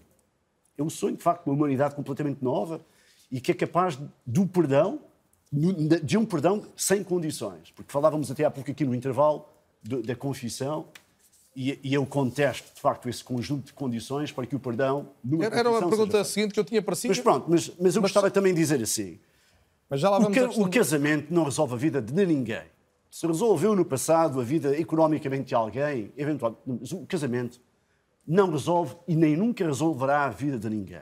Portanto, não é por aí que eu vá ver agora que permitindo que os padres, o clero católico possa casar, estes casos de pedofilia ou de abuso sexual possam diminuir. Absolutamente. Mas não reconhece, e agora a pergunta Não, é, é dizer- relativamente lateral, deixa-me só colocar a pergunta, Henrique, que é que um, se perdem desde logo algumas boas vocações sacerdotais pela, pela impossibilidade. É que o, o, o celibato pode, facultativo existiria é sempre.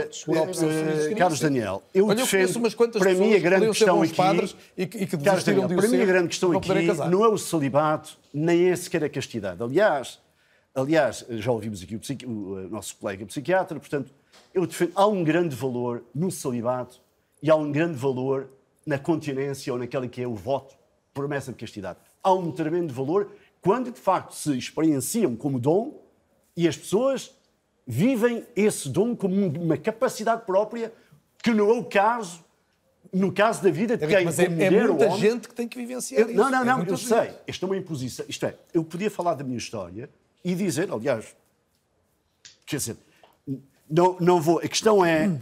A questão é, e foi sempre uma lacuna, pelo menos na minha vida, não, não vou falar da Idade Média ou da, da- da Idade anterior à Idade Média. Portanto, foi sempre uma lacuna na minha formação eh, eh, este investimento nestas questões, nomeadamente a castidade e o celibato. Isto foi sempre deixado é que o seminarista cresça e ele próprio se confronte com estas questões.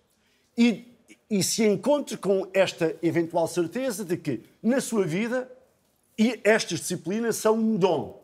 Ok? Mas isto é muito complicado, porque isto não pode ser assim. Mas o que está a dizer é que ele não é acompanhado nisso. Não é acompanhado. E eu espero que no futuro, neste hoje, no futuro, esse acompanhamento e essa, esse discernimento se faça rigorosamente. Portanto, eu espero, eu espero isso. Agora, a sexualidade é um problema, foi um problema na Igreja, é um problema ainda hoje na Igreja. Portanto, e não temos tempo para ir às suas causas, ir a essa relação de espírito, matéria, gnosis, isso tudo é muito complicado. Agora, tudo isto é de facto possível. Que haja padres que olhem para uma criança e vejam na criança a mulher que nunca puderam ter e então abusam. Mas há também, de facto, casos de pedofilia. Há, há de facto, de transtornos psiquiátricos. E há forma de combater isso?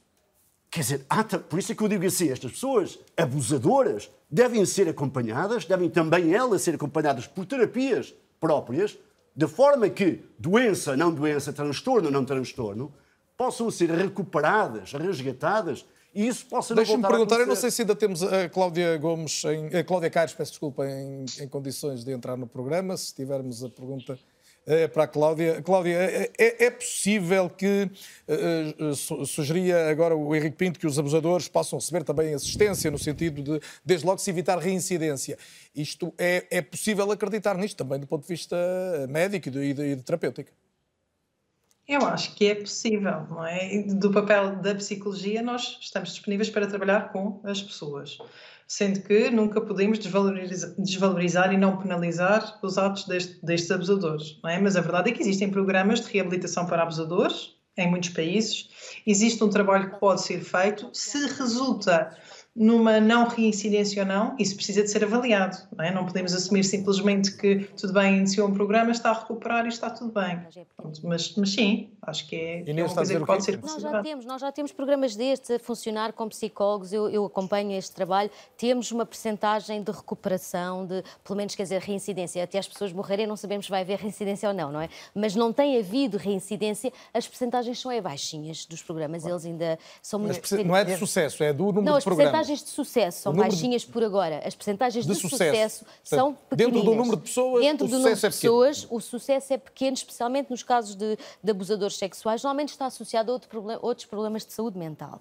Outros problemas ou de, de, transtornos de personalidade ou de saúde mental. Não a pedofilia, mas outros. Mas também... E, portanto, às vezes é difícil só com um programa de prevenção do abuso sexual resolver o problema daquela pessoa. É, é pouco.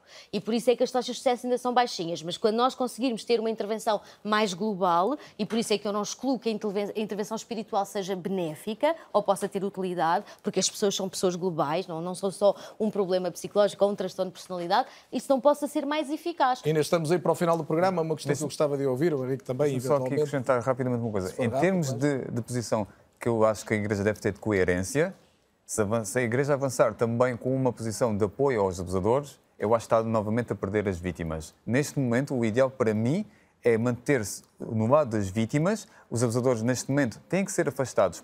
É a primeira coisa que se tem que fazer, como nas urgências médicas. Temos que atuar no, na, na questão afastar os abusadores e focar-se nas vítimas. Depois, quando estivermos salvaguardados que as vítimas estão bem e com apoio e que houve qualquer forma de restauração, tudo bem, podemos mas falar. Pode podemos... mas isto pode funcionar como gavetas. Quer dizer, mas, afastar, sim, mas no momento afastar em, num... alguém, concordamos com isso. Vamos nós falar das vítimas. Quando nós temos padres que abusam de jovens e depois do abuso vêm dizer aos jovens que têm que rezar com eles certo, para eles serem não, perdoados, não, é um crime, é um crime dos direitos humanos. Apoiar o abusador não é Portanto, juntamente eu com a sei, vítima. Mas a postura, sim, claro, mas é, a postura da Igreja neste momento tem que centrar nas vítimas. Certo, mas ninguém está a dizer o contrário. Mas nós não a podemos é esquecer que... de uma coisa, Ângelo, que eu concordo, que é este abusador é afastado da Igreja, mas continua a ter vida. Claro. Continua a existir na realidade.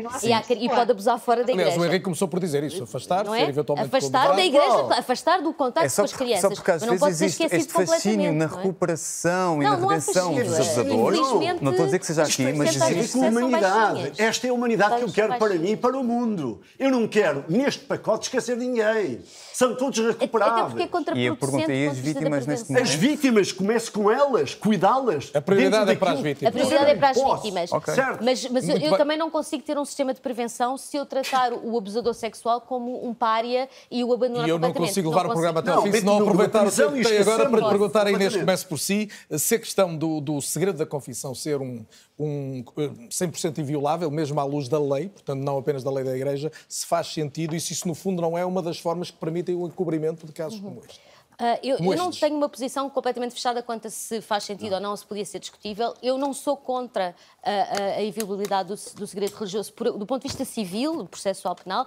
Sim, eu entendo nessa, que existem razões, eu entendo que existem razões históricas e contextuais e até de proteção de outros valores que podem fazer sentido, não por causa de, de, de, das razões divinas, porque eu sou, eu sou uma cientista, sou ateia e, portanto, não há razões divinas para eu proteger o segredo religioso. Mas existem razões sociais, de utilidade social e, e, e e, e, obviamente a utilidade espiritual é uma utilidade social, para eu proteger ou, ou, ou ser favorável ao segredo religioso. Portanto, eu não sou uh, frontalmente contra, acho que o assunto é discutível, mas não sou contra. Agora, uh, se me pergunta, eu acho que o, uh, acabar com o segredo de confissão vai garantir uma maior proteção, eu tenho muitas dúvidas. Porquê? E acabar não era pura e simplesmente, tinha que não, ser mas em casos garantir... absolutamente... Primeiro porque a ocultação não é feita ao abrigo do segredo de confissão. Nós sabemos das histórias que não é aí o foco principal. A ocultação dos abusos sexuais pela Igreja foi feita ao longo de décadas pelas suas instâncias administrativas. Não era o padre que recebia o segredo em confissão, que normalmente estes padres até denunciavam às à sua hierarquia, e não era em confissão, era uma denúncia, e não eram estes padres que mantinham o segredo só, eram as outras, as outras hierarquias da Igreja que recebiam a informação Portanto, não sem é ser em confissão. Crucial não para é o ponto crucial. tido a ocultação Sempre de muitos casos. se nós acabamos com o segredo de confissão, nós também acabamos com as confissões. E se acabamos com as confissões, perdemos a oportunidade de intervir em situações que de outra forma nunca viriam a ser descobertas ou nunca viriam a ser sinalizadas e que desta forma, porque o padre que ouviu em confissão não pode violar o segredo de confissão, mas pode atuar para prevenir, para prevenir e o, meu o tempo problema. está a voar, Henrique, tem um minuto para me dizer o que é que pensa sobre este assunto. Sei que não concorda propriamente com, com isso. Não, não, eu, eu, quer dizer, eu, eu acho que o segredo uh, de confissão é uma grande coisa hoje em dia. Portanto, é eu, eu não Agora, eu acho que ele é mal entendido, uh, e há por aí uns artigos, portanto, que explicam um bocadinho, não temos tempo agora, ele é mal entendido, e o segredo, de facto, devia ser utilizado para, para proteger. De facto, ele é utilizado e deve ser utilizado para proteger. E, portanto, uh, eu, eu sublinho também que a maior parte... Mas proteger quem? Proteger as vítimas, neste caso. As vítimas, neste caso, neste caso concreto, as crianças. Portanto, Mas se um abusador se confessar a outro, confessar a outro um está crime... Provado, está provado que a maior parte de, destes, destes, destes, testemunhos, destas, destas notícias, não acontecem em confessionário. Não. O abusador, são muito poucos os abusadores que se ajoelham diante de um padre para dizer eu sou abusador. Ok? Muito poucos ou nenhum. Portanto, estas coisas sabem-se fora. Agora, dentro do clero... Mesmo dentro do clero? É dentro do clero, não, mas fora da confissão. Fora da confissão. Agora, pode acontecer que um padre abusador, no confessionário, use a confissão para, para levar por diante o abuso que vai depois cometer fora dali, ou até dentro dali. Agora, são muito poucos os casos de pessoas que se confessam para dizer eu sou abusador. E, portanto, isto acontece fora, e, portanto, uh, agora, se ainda hoje no mundo, ou, melhor, uh, há, há pessoas que se confessam porque, de facto, sabem que ali encontram alguém que nunca as viu, nunca as conheceu, não quer saber até de nada, podem abrir-se completamente, ser transparentes e, saber, e, confiar de que aquilo que dizem, aquilo que partilham, essa instituição faz sentido bater. Isso é um valor único. João Francisco Gomes, num minuto, estás de acordo? Uh, eu estaria de acordo se a Igreja Católica, quando eu estive numa conferência de imprensa em que perguntei, uh, a Igreja está disponível para fazer um debate sobre o segredo de confissão, como aconteceu noutros países, e a resposta foi liminar. Não, nunca vai ser discutido o segredo de confissão. A partir do momento em que esta resposta é nunca vamos discutir o segredo de confissão, eh, eu fico um bocado desconfortável como é que o segredo de confissão é, na lei portuguesa, mais sagrado do que o segredo a que estão obrigados os psicólogos, os médicos, os advogados, os jornalistas. E, e, portanto, eh, isto faz tudo muito sentido e eu, eu, concordo que uma discussão sobre o segredo de confissão deve focar pontos, por exemplo, o que é que está abrangido pelo segredo de uhum. confissão. Uhum. É tudo o que o, a pessoa que se confessa diz está abrangido pelo segredo de confissão, a, a, a pessoa que, que, se confessa e diz que cometeu um pecado está abrangido, mas se disser que sofreu um crime também está abrangido. Houve casos, há um caso em Portugal, em que uh, um testemunho que foi dado uh, ao abrigo, do, quer dizer, por, por, um seminarista ou seu diretor espiritual uh, no seminário do Fundão, havia uh, esse padre foi testemunhar em tribunal sobre aquilo que tinha ouvido das vítimas. Esse, esse, testemunho foi usado para valorizar o que as vítimas tinham sofrido e depois uh, a diocese põe lá um processo a dizer não é para invalidar esse testemunho porque foi dito por uma criança ao seu diretor espiritual. Quer dizer, a partir do momento em que eu sei que isto aconteceu, eu Estou mesmo no final, Ângelo Fernandes, em 30 segundos, o que é que mais relevante uh, tiramos do debate de hoje?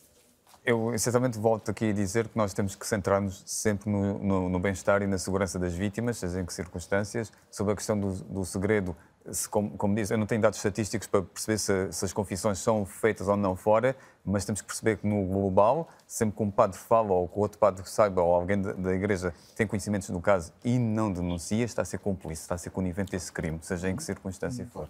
Paula Margarida, a nota principal que recolhe do que ouviu aqui esta noite e que seja importante para a missão que está a cumprir nas comissões diocesanas dizer só o seguinte, ainda quanto ao celibato, efetivamente, todos chegamos à conclusão que não é o celibato que origina a prática de abusos sexuais de menores sobre crianças por parte de clérigos e de institutos de vida consagrada.